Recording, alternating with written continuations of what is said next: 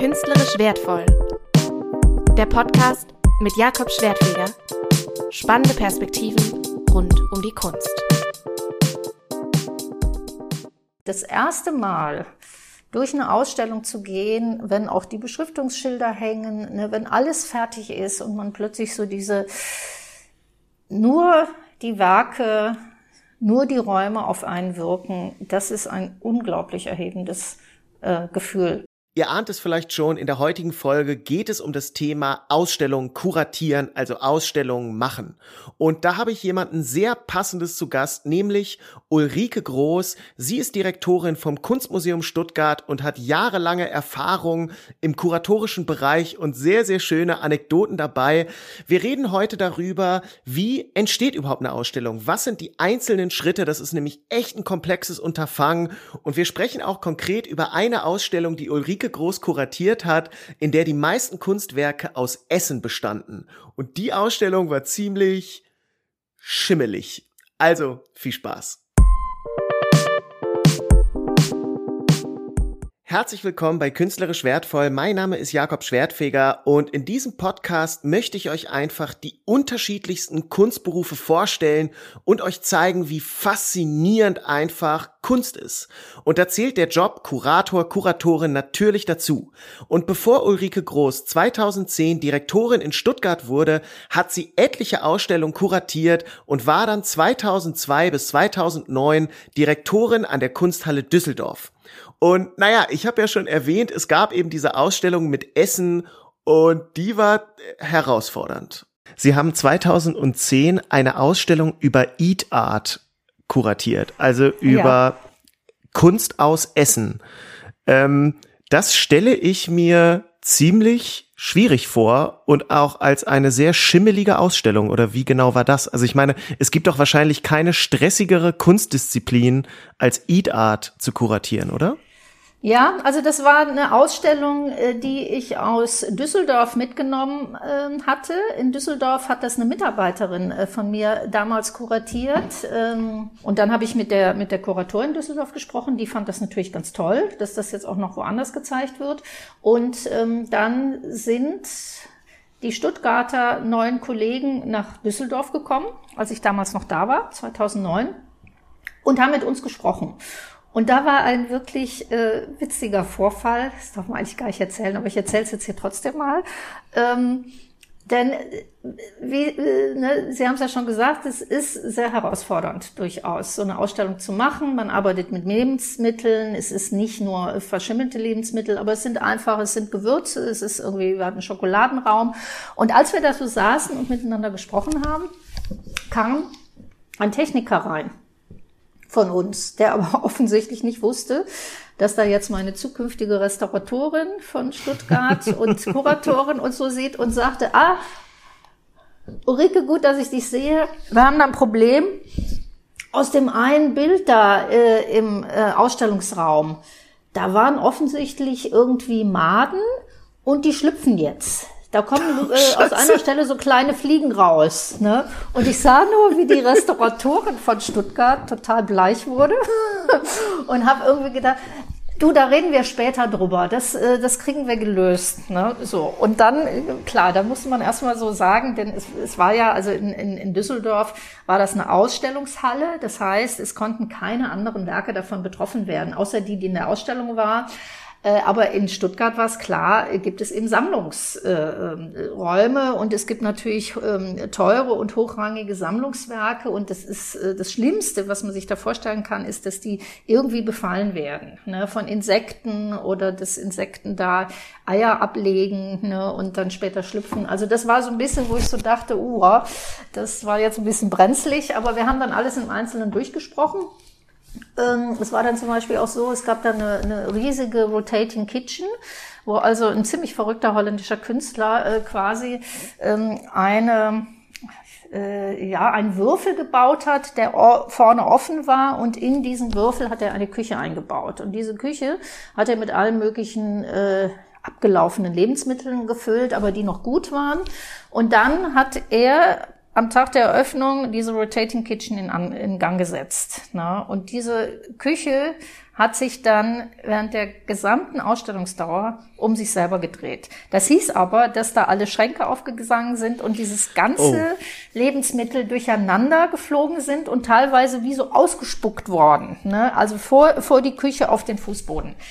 Das war eine unserer erfolgreichsten Arbeiten. Also äh, Sie können sich nicht vorstellen, Kinder, die ja wahnsinnig gerne vom Fernseher hocken oder auf ihre äh, iPads äh, gucken, ähm, die saßen wie hypnotisiert vor dieser Rotating Kitchen. Ich habe das teilweise beobachtet. Die Eltern haben die da einfach abgesetzt, ne, sind dann durch den Rest der Ausstellung gegangen und haben die dann irgendwie nach einer Stunde wieder abgeholt. Das war für die so faszinierend, irgendwie zu sehen, wie sich etwas bewegt und diese Lebensmittel da durcheinander kullern. Ne, Tüten sich öffnen, äh, verbunden natürlich mit einem großen olfaktorischen äh, Faktor, denn das roch eben auch alles sehr stark.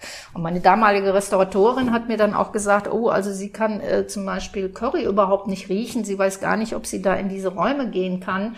Und äh, dann haben wir eben auch noch Leute gesucht, äh, die dann in diesen Raum gegangen sind, weil äh, natürlich diese ausgespuckten Lebensmittel musste man nach ein paar Wochen schon prüfen, ob die überhaupt noch in Ordnung sind und musste die dann irgendwie raussuchen äh, aus diesem kleinen Feld äh, vor dieser Küche.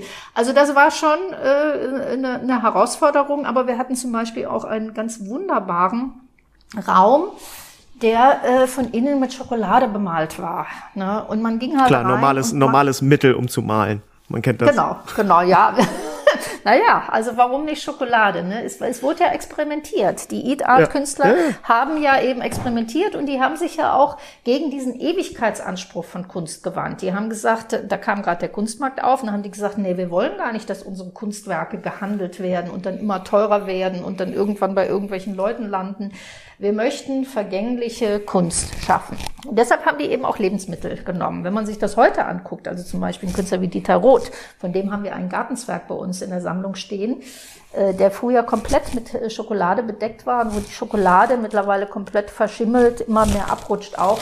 Äh, ein konservatorisch hoch äh, problematisches Werk, was aber so gehegt und gepflegt bei uns wird, noch nicht mal mehr verrückt werden darf, dass natürlich dieser Ewigkeitsanspruch äh, auch schon wieder ad absurdum geführt wurde. Auf jeden Fall war es eine Ausstellung, wo man nicht nur sehr viel sehen konnte, sondern wo man auch viel riechen konnte. Es war überhaupt nicht unappetitlich, es war sogar sehr sinnlich. Ihr merkt, Ausstellungen können sehr vielfältig sein und in jedem Fall ist es ein enormer Aufwand. Also eine Ausstellung an einem Museum hat gut und gerne mal drei Jahre Vorlaufzeit, teilweise sogar mehr und was die Kosten angeht, sind das häufig sechsstellige Beträge. In meiner Erfahrung ist es so, dass Leute manchmal äh, sehr erstaunt sind, wenn sie mitkriegen, wie komplex überhaupt Kuratieren ist. Ähm, daher meine Frage, Warum ist Kuratieren viel mehr als einfach nur ein paar Bilder an die Wand zu klatschen? Ja, ich glaube, dass dieser äh, ganze Museumsablauf ist vielen Menschen nicht klar. Ich werde doch immer wieder gefragt, ah, Montag hat das Museum zu, dann wird Montag bei Ihnen auch nicht gearbeitet. Ähm, das finde ich immer ganz witzig, weil wir natürlich die ganze Zeit am Arbeiten sind. Wir mhm. müssen ja Dinge vorbereiten, also zum Beispiel auch äh, für, für Kataloge Texte schreiben, ne, dann äh, ähm, Dinge vorbereiten, äh, recherchieren, äh, solche Sachen machen. Und ich glaube, das mit dem Kuratieren ähm, wird vielleicht deshalb auch ähm, unterschätzt, weil man ja ähm, das fertige Produkt dann im Museum sieht. Und äh, oft ist es so, die Dinge, die am leichtesten aussehen, in der Hängung, in der Ausstellung, äh, dass die am schwierigsten hinzubekommen waren. Bei all diesem Aufwand frage ich mich so ein bisschen, ähm, warum macht Ulrike Großes eigentlich? Was treibt sie an? Das, was Künstlerinnen ja so ausmacht, so dieses äh, Kreative, dieses Fantasievolle, ne? also auch dieses Bereichernde, diese anderen Sichtweisen äh, auf Welt, Gesellschaft, Themen, die uns umgeben, das fasziniert mich äh, besonders und da habe ich eben sehr gerne dran teil und weiß aber, dass ich zum Beispiel sehr gut organisieren kann, dass ich äh, als Gesprächspartner auch sehr gut zuhören kann und äh, dadurch vielleicht auch noch andere äh, Aspekte und andere Möglichkeiten bei den Künstlerinnen rauskitzle. Was finden Sie am Kuratieren richtig nervig? Was ist richtig anstrengend? Ähm, es gibt natürlich auch äh, Künstlerinnen, äh, die nicht einfach sind ähm, und ähm, mit denen man dann eben äh, besonders viel Zeit verbringen muss, um auch erstmal so ein Vertrauen zu schaffen. Nicht einfach ist jetzt gar nicht so negativ gemeint, aber das bringt ja auch das Künstlersein oft so mit sich, ne? dass die natürlich viele Dinge, die wir hier so ganz automatisch handhaben, also zum Beispiel, dass man morgens dann früh schon äh, im Aufbau einer Ausstellung ist, die Techniker dann äh, gerne um äh, 17 Uhr nach Hause gehen möchten, wenn sie seit 8 Uhr schon da sind. Also dass man äh, auch immer wieder so vermitteln muss zwischen diesen Bereichen. Also ein Künstler, Künstlerin zum Beispiel sagen sollte, äh, naja, also hier Mitternacht zu arbeiten, das ist jetzt schwierig in der Logistik für unser Haus und es wäre doch irgendwie prima, wenn alle gemeinsam dann äh, ungefähr zu denselben Uhrzeiten arbeiten. Also, also solche Dinge. Aber hatten Sie das mal, dass eine Künstlerin irgendwie so eine Nachteule war und so gar nicht nach diesen 9-to-5-Konzepten gearbeitet hat und das äh, so ein bisschen zu Reibereien geführt hat?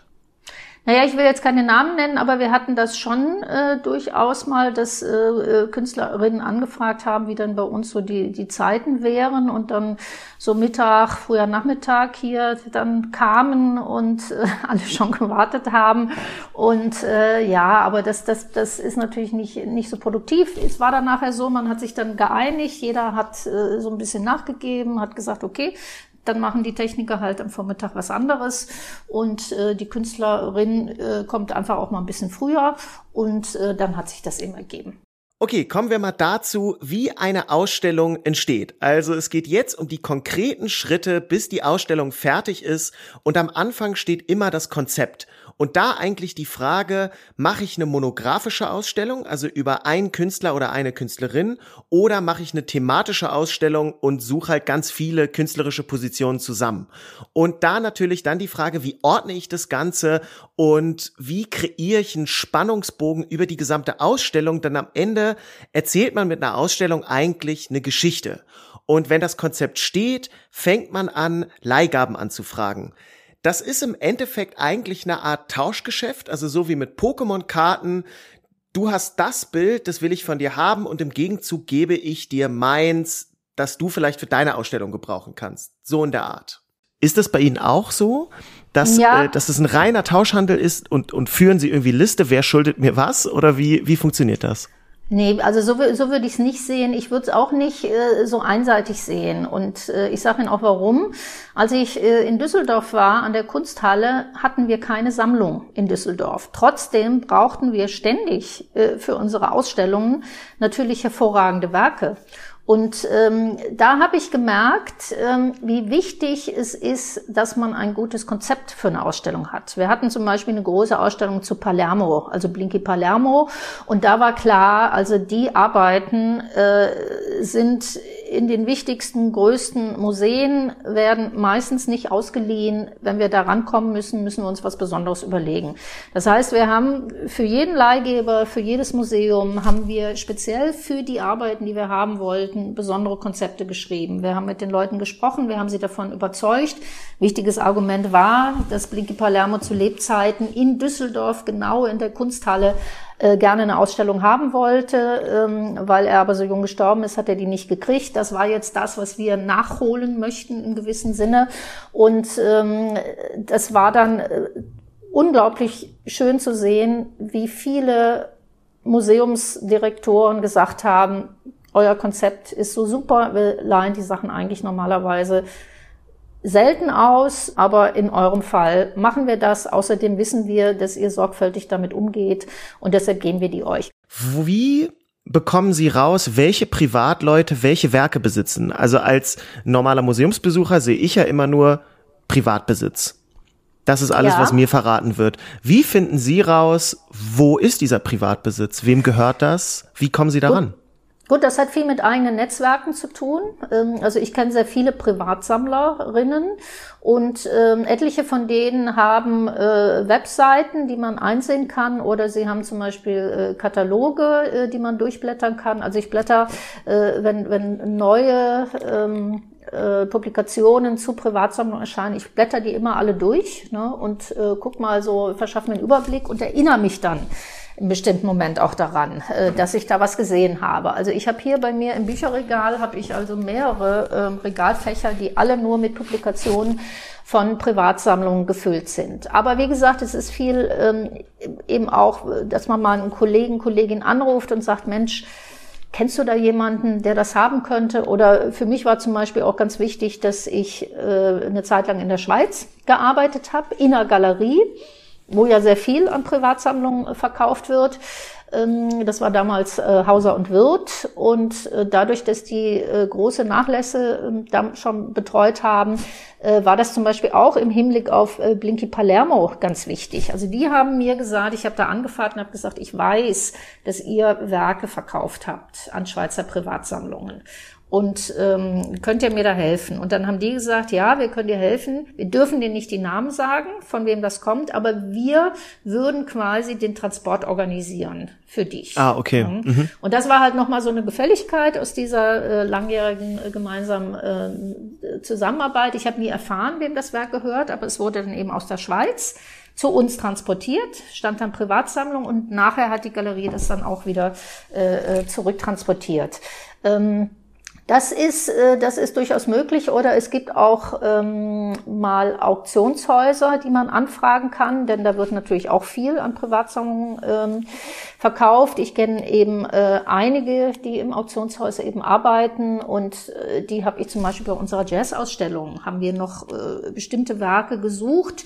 Und dann wurde mir auch gesagt, ja, also da haben wir in den letzten Jahren einiges verkauft, ähm, zum Teil ins Ausland. Er würde anbieten, äh, dass die das mal recherchieren und mir dann Rückmeldung geben. Und darüber haben wir dann auch einige wirklich tolle Werke äh, erhalten, ohne dass wir jemals erfahren haben, wem diese Werke äh, gehören. Denn das dürfen die uns nicht sagen. Das ist ja so diese Absprache auch zwischen Auktionshäusern und neuen Besitzern, dass die Namen nicht veröffentlicht werden. Wenn man dann alle Leihgaben zusammen hat, werden natürlich Leihverträge abgeschlossen, damit alles wasserdicht ist, der Katalog wird geschrieben und es geht um so Themen wie Ausstellungsarchitektur. Denn in der Regel werden eigene Wände für jede Ausstellung reingezogen. Also das ist echt eine große Baustelle jedes Mal und es gibt Architekturbüros, die machen nichts anderes als Ausstellungsarchitektur und die beschäftigen sich mit so Sachen wie wie viele Hängemeter hat die Ausstellung, also wie viele Meter sind vorhanden, damit ich Bilder darauf hängen kann. Warum nimmt man nicht einfach die Räume, die man hat? Warum müssen die umgebaut werden? Ja, man nimmt die Räume, die man hat, aber bei manchen Themen ähm, ist es eben notwendig, äh, die Räume bestimmten Werken anzupassen. Also ganz einfaches Beispiel Film, Video, Sound. Ne? Wir sind ein Museum, was sehr offene Ausstellungsräume hat. Wenn wir aber Film, Video oder Sound zeigen, hören lassen möchten, dann müssen wir Einbauten machen. Dann müssen wir also Räume äh, abgrenzen, müssen die natürlich mit einem Dämmmaterial ausstatten, damit nicht jeder Besucher in jedem Raum das äh, Gesprochene von einem Video hört ne, oder die Musik oder sonst sowas. Das sind ganz ein, äh, einfache Beispiele. Ähm, aber es geht auch darum, ähm, zum Beispiel bei äh, thematischen Ausstellungen eine Struktur reinzubekommen. Wir haben das bei der ähm, Ausstellung Ekstase gemerkt. Da gab es verschiedene Themenräume und wir wollten diese verschiedenen Themenräume durch eine unterschiedliche Architektur auch kennzeichnen. Das heißt, wir hatten mehr Werke, als äh, an die Wände von diesen Räumen gingen. Deshalb haben wir dann nochmal entweder gestaffelt oder kreuz und quer oder korrekt hintereinander Wände eingebaut und haben aber durch diese Unterschiedlichkeit auch schon ähm, die unterschiedlichen Themenfelder markiert. Oder das Arbeiten mit Farbe. Wir hatten bei der Jazz-Ausstellung, ähm, hat ähm, der, der Ausstellungsgestalter äh, gesagt, nach langem Überlegen möchte er die Ausstellungswände nur schwarz oder weiß anmalen, weil ihn das an eine ähm, Klaviertastatur erinnert hat. Das war ein genialer Gedanke. Ne? Wir haben dann nachher auf schwarze Wände äh, Werke gehängt, die so geleuchtet haben, das war wirklich unglaublich. Und äh, der Wechsel von den Räumen und wie das aufeinander gefolgt ist, da haben die uns unheimlich geholfen. Und das muss man können. Ne? Da können wir nicht mal eben hingehen und sagen, na ja, wir malen jetzt mal ein bisschen da die Wände anders an. Also das muss schon, muss schon ein Konzept haben, bestimmten Gedanken. Ähm, damit es hinterher auch in sich schlüssig ist und diese Leichtigkeit auch hat, dass man durch die Räume geht und es einfach nur genießt und alles wirklich toll gehängt und toll gemacht findet. Aber ist es manchmal so, zum Beispiel dieser Gedanke jetzt, ähm, man macht das schwarz-weiß wie eine Klaviertastatur. Bin ich ganz bei Ihnen, ist ein, ist ein sehr cleverer, guter Gedanke. Ich würde aber wahrscheinlich behaupten, dass 99 äh, Prozent der Ausstellungsbesucherinnen und Besucher das gar nicht dezidiert so wahrnehmen, sondern maximal unterbewusst. Ähm, wo ich mich frage, haben Sie manchmal das Gefühl, unglaublich viel Liebe in Details zu stecken und Sachen so richtig zu Ende zu denken, wenn es auch darum geht, in der Ausstellung zum Beispiel Blickachsen zu kreieren? Also ich stehe in dem Raum und ohne dass ich in den nächsten gucke, sehe ich aber schon, was für Bilder erwarten mich da, dass sie unglaublich viel Liebe in Details stecken, die am Ende niemand checkt? Naja, das, das ist eben so die Frage. Ich glaube, äh, Sie haben es schon richtig gesagt. Es ist unterbewusst, wird das wahrgenommen. Unterbewusst geht man ja durch den Raum. Es ist ja eine Bewegung. Ne? Man läuft ja durch eine Ausstellung. Ne? Man bewegt sich im Raum, man verhält sich zu den Arbeiten. Ne? Man sieht Dialoge, Nachbarschaften und sonstige Dinge. Wenn die nicht funktionieren, dann würde man das bemerken. Und das würde dann unangenehm werden bei einem oder irgendwas würde einen stören. Ne? Und um halt äh, dieses Optimale äh, da rauszuholen, bedarf es natürlich äh, dieses detaillierten Planens äh, und dieses detaillierten Machens. Wir unterstützen damit ja auch äh, die Aussage. Ausstellungsarchitektur darf ja nie so ähm, ähm, präsent sein, äh, dass sie alles andere erschlägt. Ne? Es ist ja immer auch eine Unterstützung und eine Akzentuierung äh, und nochmal eine besondere Sichtbarmachung von etwas, äh, was uns äh, wesentlich ist. Am Ende kommt dann die Hängung und für viele ist das natürlich das Highlight, weil man dann endlich die Bilder an der Wand sieht. Das wird lange geplant, dafür gibt es dann Ausstellungsmodelle. Als ich im Museum gearbeitet habe als Student, habe ich diese Modelle gebaut, immer im Maßstab 1 zu 25. Die Wände sind dann immer so mit Magnetfolie und das ist so ein nerviges Gefrickel. Ich hasse Basteln eh und dieses Ausstellungsmodell war wirklich der Horror. Aber da kann man dann schon mal schauen oder ein Gefühl dafür kriegen, wie wird die Ausstellung. Darstellung. Und da geht es dann echt um so Sachen, ich habe es ja eben schon erwähnt, wie Blickachsen, also wie hängen sich auch die Werke gegenüber, wenn da Personen drauf sind und zwei Bilder hängen nebeneinander? Gucken sich die beiden Personen an oder gerade nicht? Ähm, manche Bilder vertragen sich auch wirklich nicht miteinander. Da sind dann die Farben, das beißt sich irgendwie. Das kann man aber nicht vorhersehen. Da muss man halt umhängen. Oder auch, was ist der Schlusspunkt einer Ausstellung? Was ist das letzte Bild, womit ich die Leute rausschicke? Also das ist etwas, wo wirklich viel Überlegung drin hängen. Also eine Hängung ist nicht trivial.